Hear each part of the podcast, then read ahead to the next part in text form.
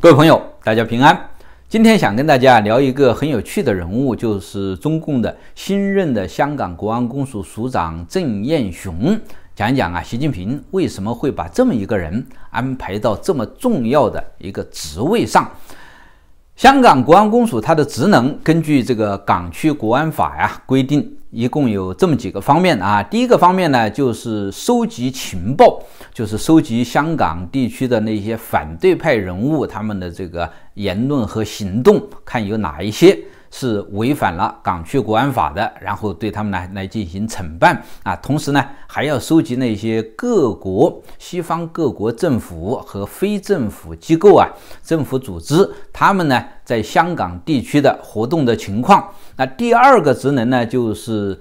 提出建议，就是向中共中央啊提出建议，怎么样才能够在香港地区啊摆平这些人，摆平这些事，可以维护国家安全。那第三个就是监视港府，港府的这些高官呢，虽然过去这二十多年一再的向中共输诚，向中共表态要拥护中央，要拥护习核心，但是。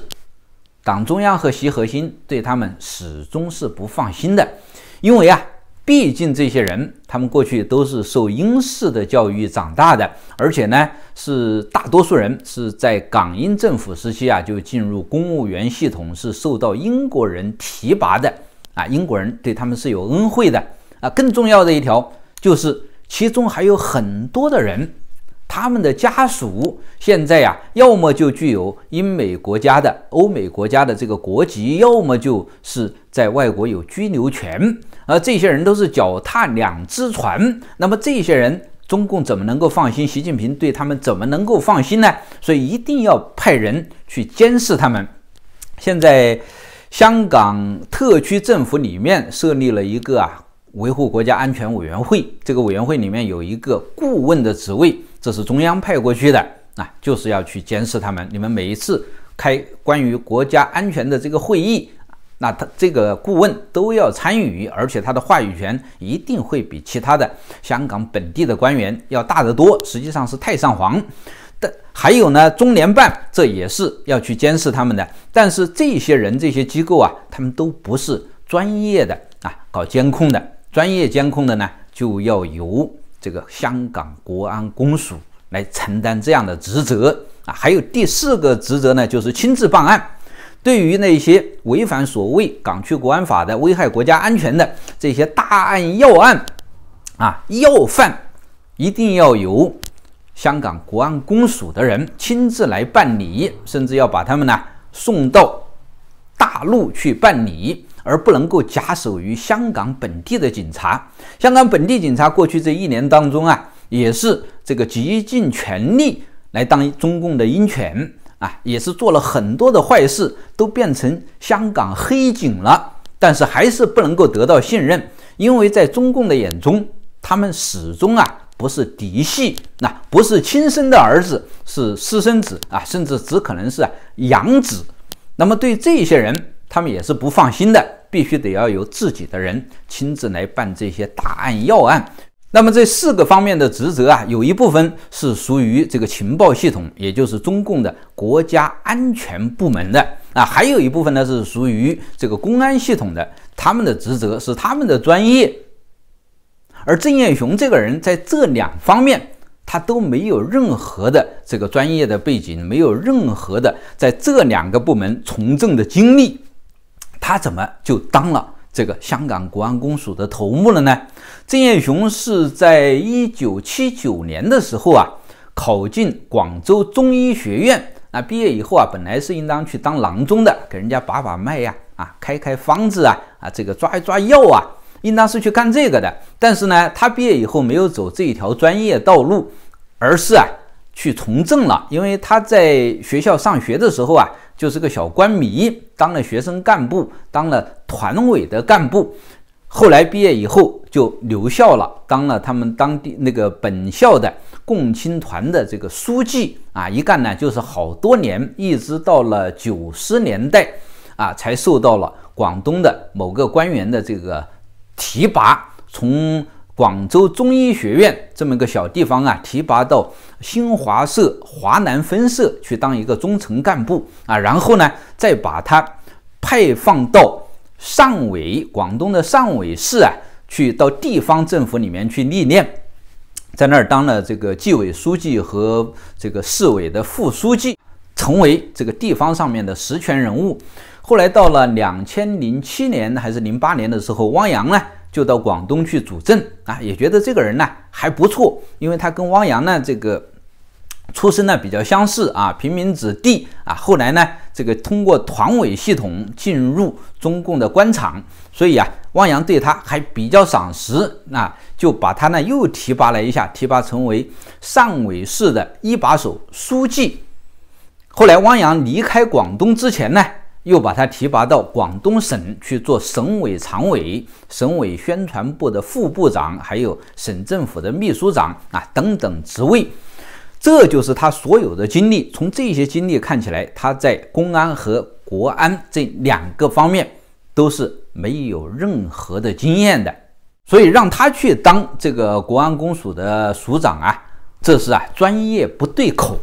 从郑彦雄这个人呢，从政的风格来看，也是不适合担任国安公署署长这个职位的啊。他是在二零一一年的时候啊就出名了，那个时候啊，他治下的汕尾。发生了一个啊很大的举世闻名的维权事件，叫做乌坎事件。在处理这个事件的时候，他就说了一些很粗鄙的话，比如说他跟乌坎村民说啊：“你们怎么会去相信那些境外的烂媒体呢？相信境外媒体，还不如相信母猪会上树。”那这一番粗鄙的话说出来之后呢，就让他一夜成名。如果是按照其他国家的标准，这个人呢？那就是个小痞子，根本没有任何从事政治的这种素质。但是呢，在中共体系里面，这个说这种话，那算是啊特别普遍的，这算是有个人风格的了，不是照着稿子念，这算是个人风格。说老实话啊，这个人在中共官员里面呢，不算是很坏的，应当说他在处理这个啊民间维权事件或者民众反抗的事件的时候啊。他算是比较温和的一个人。如果是其他的官员，大部分的中国官员早就派武警去封村了，去抓人了啊，早就啊用警棍盾牌呀把村民啊打得鬼哭狼嚎了。但是呢，这个郑彦雄他呢没有这么做，他当然也派武警去封了村，但是一遇到村民的抵抗，他马上就把武警给撤了，然后就去跟村民谈判。谈判了之后，还把以前。抓的几个村民的这个维权领袖啊，都给释放了。释放了之后，虽然他没有按照跟村民的约定呢去履行那些协议，把村民的土地还给他们，但是呢，至少他后来呀，还让这个乌坎村呢举行了关于这个村委会的这个民主选举。那当时呢，这个事件是很轰动的。所以啊，这个人他从政的风格。啊，跟中共大多数的那些酷吏、那些鹰犬不一样，他这个是比较柔和的。按西方的标准，他就是一个坏蛋。但是呢，在中共的官员里面，可以说啊，他算是个天使，是个小天使的角色啊。这种人是很少见的。而香港国安公署这个位置的人设。那就是需要那些冷血的、那些残暴的鹰犬酷吏，所以从这个方面来讲，郑彦雄也是不合格的。另外一个他不合格的呢，就是他的这个派系背景，他呢。应当算是团派的人物，因为他是出生于平民家庭，然后通过共青团这个系统进入中共的官场，然后在官场里面呢受到了团派的这个官员的提拔，比如说像汪洋，这就是团派大佬，一共提拔了他两次，第一次让他当这个汕尾市的书记，那第二次呢又把他提拔到省委当常委。汪洋是提拔他的恩师，他也就自然的成了汪洋的亲信。所以应当算是团派的人，无论从出生还是他的进阶的这个啊步骤，都算是团团派的人。了解中共的人都知道啊，汪洋是习近平在党内的主要的政敌之一，而且呢，好几次传出来过啊，这个呃，很多人要推汪洋来取代习近平。比如说去年反送中运动兴起之后啊，党内对习近平的意见很大，就传出来消息说要一号下台，大海领军。大海指的就是汪洋，就是一号指的是习近平。习近平下台，让汪洋上台来取代他。那今年。又有人说要用汪洋啊、李克强啊、王岐山来取代习近平，这些消息传出来，这不是空穴来风，至少是说明汪洋跟习近平在政治上啊，在党内斗争当中是站在对立面的。那习近平这一次为什么会把汪洋的亲信安插到香港这个重要的位置上面呢？很多朋友想不通。那这个呢，恰恰就说明了习近平这个人呢是非常善于搞内斗的。他这个内斗的手法，那真是啊炉火纯青啊，而且呢也是特别的阴损。大家都知道，这个港区国安法一出台呀，就引起了全世界一致的声讨，尤其是那些欧美国家，甚至包括日本、韩国啊。都对这个港区国安法呀深恶痛绝，现在啊都已经形成了联合阵线，要对实施港区国安法的人来进行制裁。那么在这个时候，习近平呢，他就故意的不安排自己的亲信去，而是安排自己的政治对手汪洋的人马到这个重要的位置上面，承担这个第一波的打击。那这等于是啊，郑燕雄。去做那个位置，就是去当中共的人肉盾牌，当习近平的人肉盾牌，让他去接受西方国家的制裁。同时呢，他们也知道，这个港区国安法出台之后，香港国安公署成立之后，西方的那些情报机构一定要对这些人呢，啊，对他们的资料要进行摸底，要把他们呢来龙去脉搞得清清楚楚。只要一开始研究郑彦雄。大家就知道他是汪洋的人呐。那今后他无论是接受谁的指令，在香港做了坏事了，那最后西方国家看起来都有可能呢，把汪洋也给捎带上，认为这是汪洋参与了此事，所以说就有可能对汪洋也进行制裁。实际上，制裁汪洋啊，啊，前一些天已经传出来消息了，有很多名美国国会议员不是提出了一个。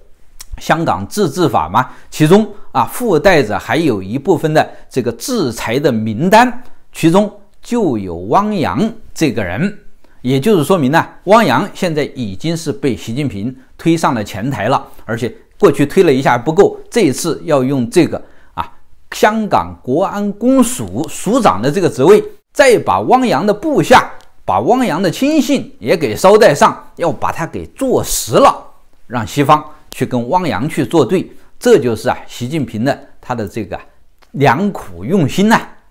那习近平还有一个重要的目的，就是要把郑燕雄调离广东。广东是中国的第一经济大省，又跟香港比邻，同时呢，它又是这个改革开放的前沿，是最早改革开放的地方，所以它在政治上、经济上啊，是极其重要的一个地方。对。党内的各个派系来说啊，这都是兵家必争之地。而广东这个地方呢，长期的过去啊是这个叶剑英家族的天下，所以他这个家族只是提拔本地的官员，所以这个地方他的这个官员呢，本地化的这个地方主义的情绪很重。对于习近平这个党中央呢，啊，就保持着相当程度的抵制和抗拒。那习近平上台之后。他要想掌握权力，他就一定要把本地的这些官员呢，逐渐的把他们呢排挤出局，要把他们淘汰掉。那过去用反腐淘汰掉一轮，后来呢，他又从外地调集了大量的他自己认为比较靠得住的这些官员调到广东。现在广东省的这个地市一级的这些这个党委的常委。已经有百分之六十的是过去这几年从外地调过去的，广东省省委常委里面已经呢被更换掉绝大多数，现在只剩下一个人是本地的官员，省委常委里面只有一个人是本地的官员，这个人就是郑燕雄，这就是汪洋一定要留他在省委常委。所以习近平现在啊还没有办法把汪洋给拿下，所以他也就不能够把郑彦雄直接给干掉。那么现在就想到这个办法，明升暗降，好像是让你去担任一个重要的职务，但是实际上呢，把你是调虎离山，调离了广东。今后广东省委常委那就是清一色的习近平调过去的外地人，他们开常委会讨论什么事情，中共的。团派和其他的任何派系都不知道了，这就是习近平所要达到的一个效果。习近平任用郑彦雄还有另外一个目的，就是要用他来恶心香港人啊！这是习近平从毛泽东那里学到的这个斗争方法的精髓所在。毛泽东早在二十年代，在他搞秋收起义之前呢，就曾经写过一篇文章啊，讲农村的阶级斗争。他说啊。很多人现在呀瞧不起农村的那些地痞流氓，但是我们共产党啊，恰恰要重用这一批人，重用他们干什么呢？重用他们呢，去打消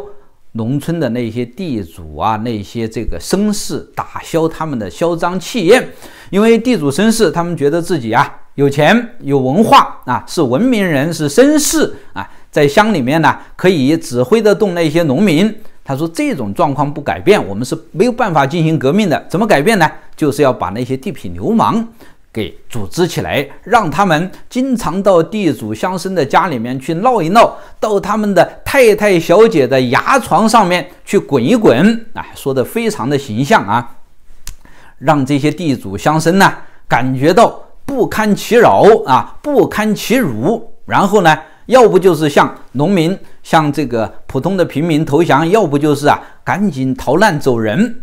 现在习近平在香港任用这个郑燕郑彦雄，也是同样的一个办法。郑彦雄，大家看他这个形象啊，都会不喜欢这个人啊，秃这个顶，挺这个肚子啊，一副中年油腻男的这个形象，同时呢，语言又非常的粗鄙啊，就是一个，活脱脱的一个地痞流氓。把他派到香港，你们香港人不是觉得自己有钱吗？有文化吗？啊，是绅士嘛？接受过西式的教育嘛？那我现在就是要用这么一个地痞来对付你们，让你们呢感觉到恶心，感觉到受不了，啊，然后自己打包走人，留岛不留人，最后这个中共的政治目的就达到了。当然了，这个香港国安公署他那四大职能。还是要有人去执行的。郑彦雄执行不了，那不要紧，还有两个副署长啊，那其中有一个叫做江啊李江洲，还有另外一个叫做孙清野，这两个人可是专业人士啊。李江洲呢是中共的公安部一局的局长，一局呢全称叫做国内安全保卫局，就是我们常说的国保局，他是中共这个政治警察的总头目，现在呢。派到香港去了，这个是专业对口。还有另外一个孙清野，他这个人你们在互联网上查不到他任何的信息，但是呢，北京的朋友说了，说他是中共安全部的副部级的干部，那是级别非常高的这个情报官员、安全官员。中共安全部呢，他们有一个特征啊，就是对外保密特别的严格，整个部这么多人，在全国好几万人。只有一个人姓名是公开的，就是公安全部的部长，所有的副部长及其以下的全部都是匿名的啊。这个孙清野也是匿名的，所以找不到他任何的资料。但是他是安全部的人，也是专业对口。有这两个人在执掌这个香港国家安全公署，郑彦雄他只是。一个挡箭牌只是人肉盾牌，这两个人才是真正的老板，才是真正的掌舵人，才是真正的习近平的亲信。所以，香港人还有西方国家的这些机构啊，政府、非政府机构，对于郑彦雄不必要太在意，最需要关注的是这个孙清野和李江洲这两个人，这才是真正的敌人，才是真正的对手。那我相信呢，习近平绝对不会仅仅只对汪洋、对郑彦雄使用这种阴损的招数。今后在权力斗争当中，他会把这个招数啊发挥到极限，运用到所有的那些跟他作对的官员的身上。过去，习近平在党内斗争当中，主要的是运用这个正面冲突的方法，用反腐斗争来把对手打掉。现在呢，他又开启了这个阴损模式啊，这个模式我相信绝对不仅仅会只用在汪洋和这个啊郑彦雄身上。那上一期视频里面我讲到过，他在用这个招数呢，在对付啊这个武警上将安兆庆。今后还会把这个方法用在更多的人身上，所以啊，请党内的各个派系的这些朋友，大家准备好迎接习近平的第二波的打击。今天就讲到这里，感谢各位的收听收看，我们下期节目再见。